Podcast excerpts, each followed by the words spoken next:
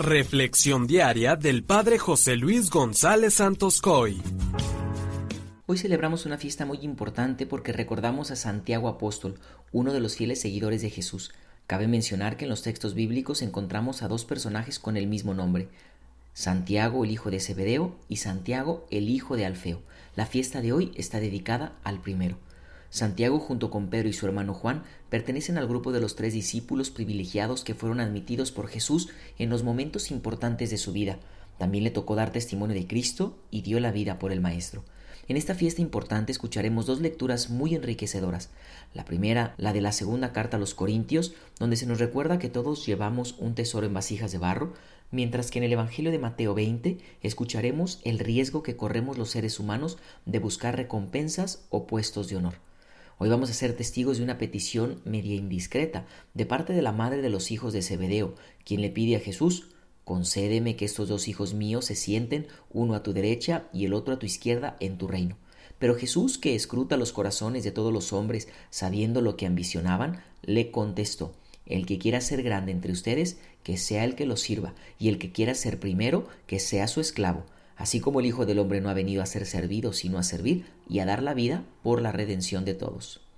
Nunca debemos olvidar que el que nos ha llamado a seguirlo es Cristo, y la invitación que nos hace implica llevar su mismo estilo de vida, un estilo sobrio, abnegado, generoso, crucificado y desinteresado.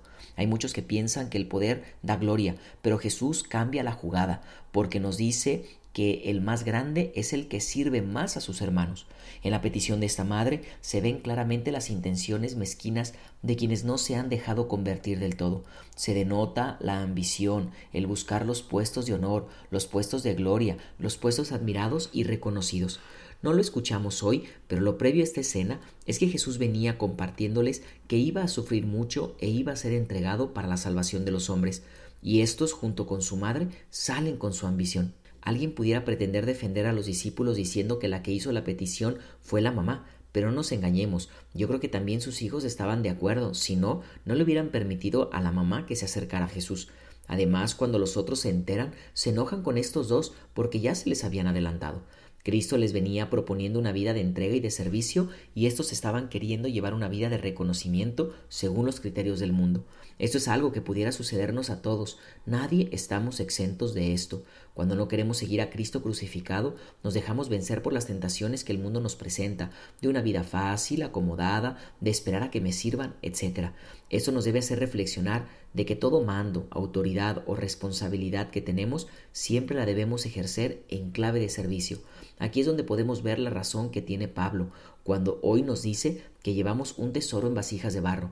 Poder seguir a Cristo y recibir su gracia en los sacramentos son tesoros grandísimos que a veces no cuidamos ni valoramos. Todo cristiano llevamos este mismo tesoro, al mismo Dios en nuestro corazón, pero muchas veces seguimos experimentando nuestra fragilidad, seguimos ambicionando cosas mundanas y pasajeras, seguimos conformándonos con lo que el mundo nos ofrece. Alguna vez escuché que el corazón del hombre que recibe a Cristo es un vaso de barro sin valor, lleno de una riqueza sin precio. Y qué paradoja tan grande, hermanos, cuidamos más el barro sin valor que el tesoro que llevamos dentro. Ánimo, nadie nos tiene que advertir de cuál pie cojeamos.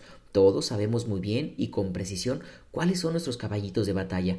Bueno, pues debemos saber poner límites, saber cuidar todos nuestros sentidos, tanto externos como internos, saber cuidar muy bien nuestras amistades y nuestras relaciones y siempre ser muy sinceros con nosotros mismos, porque el que no vigila, el que no cuida, deja entrar el mal en su corazón y créeme que éste hace muchos destrozos. Si dejas entrar la ambición o cualquier otra propuesta del mundo, terminaremos negando a Cristo.